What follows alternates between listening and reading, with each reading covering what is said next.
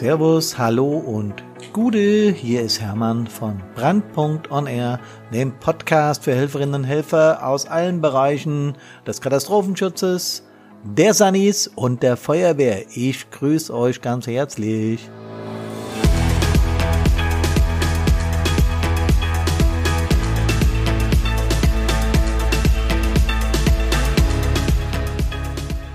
Ich habe heute ein Thema dabei, das mich Lebzeit, also seitdem ich Feuerwehrmann bin und das war ich schon ganz jung beschäftigt hat. Machen Führungskräfte Fehler? Oder mit dem Untertitel, warum wir oft und gerne vieles besser wissen wie andere. Hm.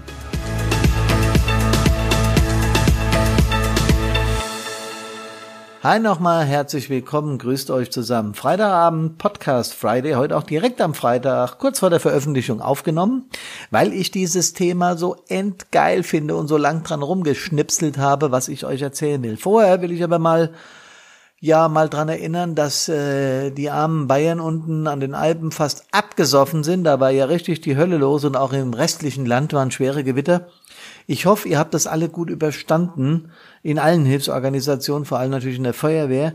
Ähm, war schwer was los im Land und ich hoffe, ihr seid alle gesund aus den Einsätzen wiedergekommen. Ja, stellt euch folgende Szene auf einem Löschfahrzeug, auf einem LF oder auch im HLF, wurscht, einer Feuerwehr vor. Der Angriffstruppführer zum Mann, da steht doch eindeutig die Bezeichnung auf dem Leckentank. Hey, die Flüssigkeit tröpselt schon raus und, und jetzt dampft's auch noch. Und wir sitzen immer noch hier auf dem LF und diskutieren und die da vorne sind sich immer noch nicht einig mit ihrer Taktik. Manchmal wäre ich selbst gern der Zugführer. Er dreht sich rum und fragt seinen Angriffstrupp Mann und der ist natürlich gleicher Meinung. Nur der Gruppenführer vorne rechts muckt so nach hinten, ey, jetzt haltet euch mal zurück, wartet bis es losgeht alle gleich, diese Führungsheinis. Nur weil sie ein paar Jahre länger dabei sind, meinen die, sie wüssten alles besser. Und so geht das Gespräch im LF zwar etwas ruhiger und etwas leiser, damit es der Gruppenführer nicht mitkriegt, aber so in der Richtung geht's weiter. Da sitzt also, formulieren wir es mal ganz vorsichtig, ein Nörgler, der glaubt es besser zu können. Der hat schon ein paar Einsätze hinter sich, sonst wäre er ja nicht Angriffstruppführer. Der hat ein, ein Maß an Ausbildung hinter sich, ganz klar, und ist nun begierig darauf, den Einsatz abzuwickeln und als Angriffstruppführer seinen Job zu machen, äh, wahrscheinlich in den CSA zu steigen, also mit PA und CSA und den Einsatz abzuwickeln und die Verantwortung zu haben. Und er, er kann das und er kann auch seine Befehle als Angriffstruppführer und das ist ja alles cool. Ja, das soll er ja auch und das darf er ja auch. Allerdings müssen wir ganz klein bisschen an seiner Kritik, an seinen Äußerungen, da müssen wir führungstechnisch ein bisschen arbeiten. Ähm, der Führungskreislauf, der ist ja jedem bekannt, Lage, Beurteilung der Lage, Entschluss und Befehl. Und als ich damals auf dem Gruppenführerlehrgang war und habe dieses Schema das erste Mal gehört, da war mir noch nicht klar, wie genial das eigentlich ist. Andersrum gesprochen, ich fand es cool. Ja klar, du kommst hin, du siehst eine Lage, du beurteilst es, du entschließt dich und gibst einen Befehl. Ganz einfach. Ist doch ganz einfach. Ja, nur so ganz so einfach ist es nicht.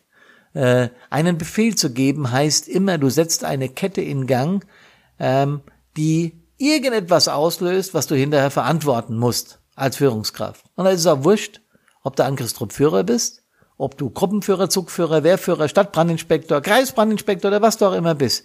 Wenn du eine Funktion ausübst und Leitung wahrnimmst, dann musst du dir deiner Verantwortung bewusst sein.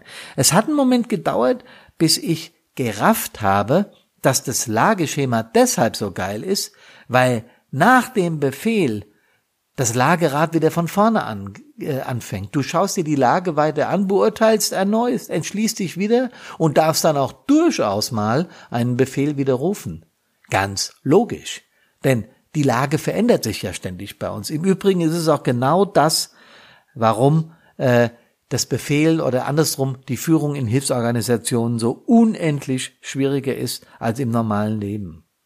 Wenn man sich vor Auge führt, oder einfach mal einen Moment auf sich wirken lässt, vor allen Dingen die Menschen, die jetzt mit, mit Feuerwehr oder Hilfsorganisationen nichts zu tun haben, welche Dimension Entscheidungen von Führungskräften in unserer Organisation haben können, dann ist klar, dass Einsatzkräfte, sagen wir es mal so, permanent einem geregelten Stress ausgesetzt sind. Und diesen Stress zu bearbeiten, ihr wisst schon, eines der Lieblingsthemen von Brandpunkt, diesen Stress richtig zu verarbeiten, ist gar nicht, gar nicht so einfach. Du hast zu entscheiden, äh, jetzt mal furchtbar egal, ob als Feuerwehrmann oder als Sani oder als THWler, du hast ein paar Sekunden, wenige Sekunden, um zu entscheiden, was zu tun ist und welchen Befehl du vor allem gibst. Mit dem Befehl löst du Sachen, äh, löst du Sachen aus, das habe ich gesagt. Unser Problem äh, in den Hilfsorganisationen oder sagen wir es mal andersrum, bei Einsätzen, egal welcher Art, auch das ist bei der Polizei das gleiche, ist kein Einsatz gleich dem anderen. Also ich habe es in 42 Jahren Feuerwehr und in, in einem Vierteljahrhundert statt Brandinspektor, also leider Feuerwehr, nie erlebt, dass die Situation absolut und exakt die gleiche ist. Jo, logisch ist eine Ölspur, so haben wir sie immer genannt, oder wie sagt man heute, mineralisierter Stoff auf der Straße, ist es immer gleich. Aber der Ort ist erstens unterschiedlich. Du hast unterschiedliche Mannschaft dabei. Ist nicht so wie im Büro, dass da der Müller, da der Schulze, da der Meier hockt und der Chef ist der, der Schulze und der sagt, wo es lang geht. So einfach ist es nicht. Du hast die unterschiedlichsten Charaktere auf dem Auto. Auch wieder ein Lieblingsthema von Brandpunkt, die Charaktere. Wie der Nörgler vorhin, ja? Also komme ich noch drauf. So. Aber du hast die unterschiedlichsten Menschen auf dem Fahrzeug sitzen und du hast die unterschiedlichsten Situationen an den unterschiedlichsten Orten zu handeln. Es ist einfach nie gleich. Das macht ja unseren Job auch so, sind wir ganz ehrlich, ein bisschen geil. Das finden wir schon cool. Wenn der Piepser geht, haben wir auch einen gewissen Adrenalineinschub und es geht so ein bisschen zur Sache. Also das ist schon so. Kommt, gibt's zu. Kommt, gibt's zu. Also bei mir war es immer so und ich glaube bei meinen Kameraden hier in Bad Soden und darüber hinaus, jeden, den ich kennengelernt habe, war es genauso. Okay, aber andererseits ist es auch ab und zu so, dass es ja richtig gefährlich wird und dass es um was geht. Ich hätte jetzt fast gesagt, Ihr habt mein Zögern bemerkt um Leben und Tod, aber tatsächlich gibt's diese Fälle, wo es darum geht, wo es wirklich um die Wurst geht. Und ich kann mich immer gut erinnern, mir hat's ganz, ganz, ganz, also jetzt so an körperlichen Symptomen, im Magen gekribbelt. Ich hatte so ein Kribbeln im Bauch, ich kann es gar nicht beschreiben. Da gibt's so einen Song von der P. Werner, glaube ich, dieses Kribbeln im Bauch. Ähm, bei der hat es was mit Partnerschaft zu tun. Bei mir hat es was mit Einsatz zu tun. Also wer dieses Kribbeln im Bauch will, muss einfach nur Einsätze fahren und befehlen. Und ich habe ich hab gemerkt, so, so restless legs, dass meine Füße so vibriert haben. Jetzt vor allen Dingen, wenn ich, wenn ich dann irgendwie zum Sitzen gekommen bin, habe ich gemerkt, wie, wie irgendwie sowas an mir so ein bisschen zittert. Also so ein Körper, so, so gewippt, nee, gezittert ist übertrieben, aber gewippt. Das ist ein ganz deutliches Zeichen von Nervosität. Und das macht sich bei jedem anderen anders bemerkbar. Hab's mir natürlich nicht anmerken lassen wollen, gerade als ganz, ganz junger äh, Gruppenführer oder Zugführer und ich wurde ja mit, mit 25 schon Stadtbrandinspektor, was habe ich schon mal betont in einem anderen Podcast, einfach viel zu früh war, also aus meiner Sicht heute.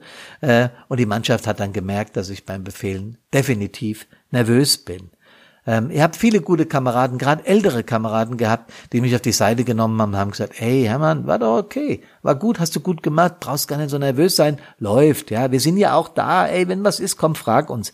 Ich werde diesen Kameraden un unendlich oder ich bin denen unendlich dankbar damals gewesen und äh, das hat mich bis heute gekleidet, äh, begleitet, wenn ältere Kameraden, vor allem Führungskräfte, aber auch, auch die aus der Mannschaft, die, die genauso cool drauf waren, gesagt haben, hey, wir machen das zusammen, komm, du bist nicht allein, wir packen das.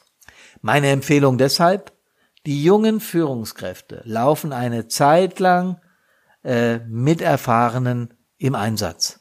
Das heißt, wir besetzen einfach, wenn das natürlich von der Mannschaft, von der Perspektive her geht, logisch, aber wir besetzen Zugführer oder Gruppenführer einfach mal doppelt und eine Zeit lang läuft die junge Führungskraft, die Nachwuchsführungskraft mit der erfahrenen mit. Dann wird das Ganze gedreht. Die erfahrene Führungskraft läuft nebenher und macht hinterher eine Nachbereitung mit der jungen Führungskraft. Und bitte, bitte unter vier Augen. Ja, das muss nicht jeder mitkriegen. Äh, natürlich machen wir auch große Einsatznachbereitungen bei großen Einsätzen, jetzt bei jeder Ölspur. Aber klar machen wir Einsatznachbereitung. Aber bitte helft den jungen Führungskräften, damit sie, äh, sagen wir mal, genauso ruhig und gelassen werden, wie wir Erfahreneren das inzwischen sind, obwohl diese Grundnervosität, das Kribbeln im Bauch immer noch vorhanden ist. Es gibt eine Studie, die habe ich auch schon mal in einem der vor, vor, vor vorletzten äh, Podcasts erwähnt, die Evi Giuliani-Studie, die sagt, dass 20 Prozent der Menschen, die Einsätze fahren, das nicht verkraften. Ihr wisst, wir von Brandpunkt nennen diese Zahl immer wieder, denn die ist nicht nur von der Giuliani-Studie, die ist auch von der, von der Maximilians-Universität in München und von, von Gießen, äh, also von ganz vielen, vielen Wissenschaftlern ist diese Studie belegt und äh, viele dieser Wissenschaftler sagen, die Dunkelziffer ist noch höher. Also Menschen in Hilfsorganisationen verkraften die Einsätze nicht. Was heißt das? Bedeutet nicht, dass da sofort eine schwere und schlimme Krankheit entsteht und jemand stirbt, aber es bedeutet deutliche Beeinträchtigung des bisherigen Lebens. Ich wiederhole das nochmal, weil es extrem wichtig ist. Menschen, die Einsätze nicht verkraften, haben eine deutliche Einschränkung ihres bisherigen Lebens. Das kann sein Beziehungsprobleme, dass es auf einmal immer mehr Ärger mit dem Mann der Frau gibt zu Hause, äh, mit den Kindern. Das kann bedeuten Jobprobleme, also Ärger im Job mit dem Chef, mit den Mitarbeitern. Das kann Schlaflosigkeit, Lustlosigkeit, Zurückgezogenheit, ähm, Krankheitssymptome, die man ansonsten äh, an sich nicht kennt, auch psychosomatische Art. Da werde ich an anderer Stelle nochmal explizit drüber berichten.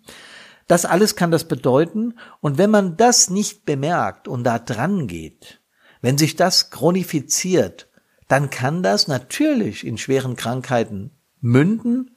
Das kann äh, ja wirklich zu richtig schweren Krankheiten führen, dass man nicht mehr berufsfähig ist oder, oder Schlimmeres. Dass sich das dann in, in solchen Krankheiten manifestiert wie Depression oder so. Das alles passiert, das ist möglich. Und deshalb sehen wir als Brandpunkt, als Firma, die, haben wir die Intention, darüber aufzuklären und möglichst zu verhindern.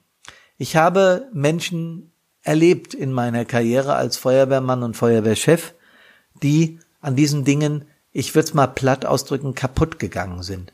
Und das ist, wenn sich jemand schon bereit erklärt, diese Dinge für die Allgemeinheit zu tun, schlichtweg eine Sauerei, wenn wir diesen Menschen nicht helfen. Unsere Intention, unser Auftrag und wir nehmen den sehr ernst. Wir werden in Zukunft eine E-Learning ein E-Learning-Programm dazu rausbringen, dass Leute äh, sensibilisiert, sich mit dem Thema auseinanderzusetzen. Das dürfen Feuerwehrleute dann zu Hause machen, in einem vierwöchigen Kurs, denn da sind sie anonym. Da guckt ihnen niemand über die Schulter und sagt, was bist denn du für eine Memo oder für ein Weichei? Ähm, wir glauben, dass das eine, eine, gute Lösung ist. Und im Anschluss an dieses Seminar, also an Quatsch, an diesen Kurs, an diese vier, an dieses Vier-Wochen-Programm, ähm, wenn die komplette Feuerwehr das macht, hat die Führung der Feuerwehr anonymisiert natürlich die Möglichkeit, das auszuwerten und zu gucken, wo stehen wir denn in der emotional äh, in der emotionalen Lage unserer Feuerwehrleute. Denn ich sage es immer wieder, wir kümmern uns um unsere Ausrüstung und wir kümmern uns ganz, ganz dolle um unsere um unsere Ausbildung an den Landesfeuerwehrschulen, an den Instituten und so weiter. Aber mental passiert bisher viel zu wenig. Das wollen wir ändern, um auf unseren Angriffstruppführer zurückzukommen. Der Gruppenführer hat ihn nach fünf Minuten im Prinzip, im Prinzip stillgelegt, indem er ihm erklärte, was er da vorne macht und dass er bei der Einsatznachbereitung gerne mit dem Zugführer diskutieren könne, was er so alles falsch gemacht hat. Das war ein kluger Zug vom Gruppenführer, denn wenn ich wirklich Kritik an Führungskräften habe, dann darf ich das auch offen aussprechen. Und da gibt es zwei Möglichkeiten. Wenn ich das nicht kann, habe ich gelinde gesagt, das Maul zu halten, also wenn ich es nicht offen ansprechen kann. Oder aber, wenn es der Zugführer nicht entgegennimmt und nicht äh, in der Lage ist, mit dieser Kritik umzugehen, dann sollte der drüber nachdenken, ob er an der richtigen Stelle ist. Klar soweit, oder? Ich wünsche euch und die Karina auch ein wunderbares Wochenende. Viel Spaß am Wochenende. Nicht so viele Einsätze Leute, und wenn ihr Einsätze habt, dann kommt gefälligst gesund wieder aus diesen Einsätzen. Das ist das, was wir möchten.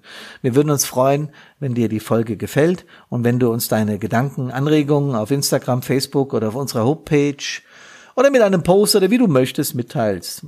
Wir möchten gerne auch noch mehr Hilfe erreichen. Auch das sage ich oft. Wir bitten dich um fünf Sternchen, wenn das geht, auf iTunes.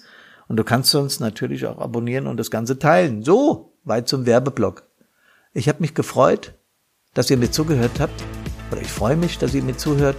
Ich freue mich immer, wenn wir in Kontakt kommen. Mit manchen mache ich das schon per Mail. Manchen, in manchen Feuerwehren bin ich ja auch mit unserem Vortrag oder mit Seminaren oder mit Angehörigen-Seminaren und da tauschen wir uns aus und das macht mir einen immensen Spaß, denn da lerne ich auch noch jedes Mal dazu. So, Servus, macht's gut und Gute, schönes Wochenende und bis bald.